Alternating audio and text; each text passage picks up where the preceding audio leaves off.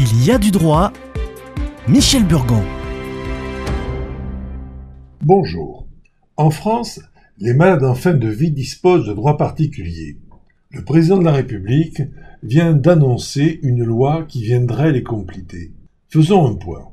La situation de fin de vie désigne la phase où les traitements apportés à une personne malade s'avèrent impuissants. Les soins devenus inutiles au plan curatif, on pratique seulement des soins palliatifs pour apaiser le patient et le soulager des douleurs.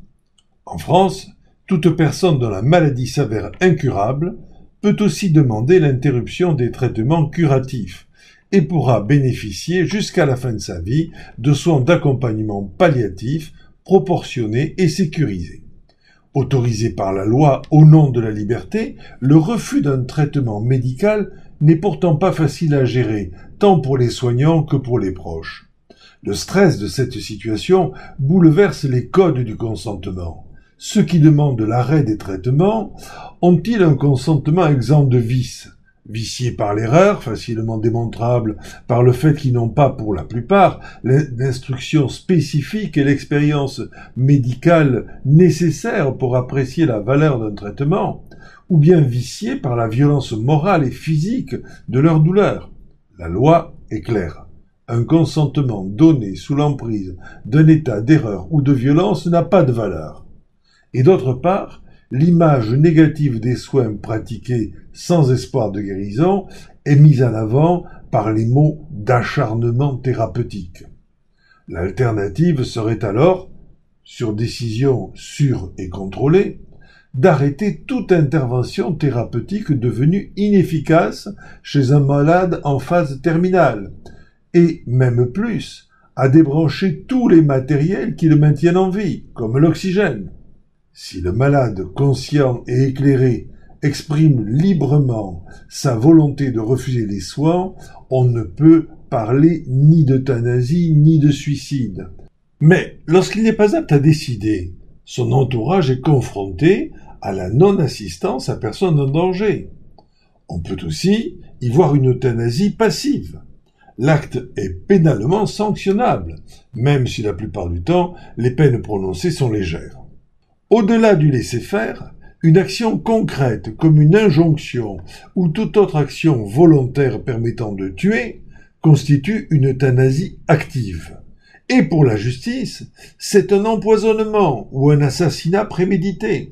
L'auteur peut être condamné à la réclusion criminelle à perpétuité. En réalité, on observe que les auteurs encourent principalement une interdiction d'exercer ou une sanction disciplinaire. Mais en résumé, en France, la justice fait la distinction entre les soins curatifs et palliatifs, soins de la maladie ou seulement de ses effets douloureux et indésirables. Le refus du traitement curatif n'implique pas celui des soins palliatifs. Une personne majeure au consentement libre et éclairé a le libre choix de refuser un traitement médical même si sa vie en dépend. Reste donc interdit en France l'euthanasie active, acte par lequel une personne donne la mort à une autre.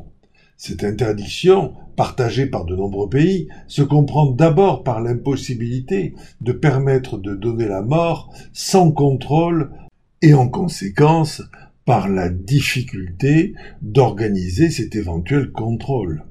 Comment contrôler, comment gérer les demandes dans des délais raisonnables? La personne est censée souffrir en attente de la décision qui la soulagerait. L'organisme de décision serait alors responsable de prolonger la souffrance par ces délais. Comment contrôler le mental de ceux qui feraient profession de tuer? Que ressentiraient-ils à leur première exécution, à la dixième, à la centième? Pendant que nos élus imbibés de laïcité réfléchiront sur ces problèmes pratiques, nous examinerons l'histoire des droits et la position des religions sur ce thème. À la semaine prochaine.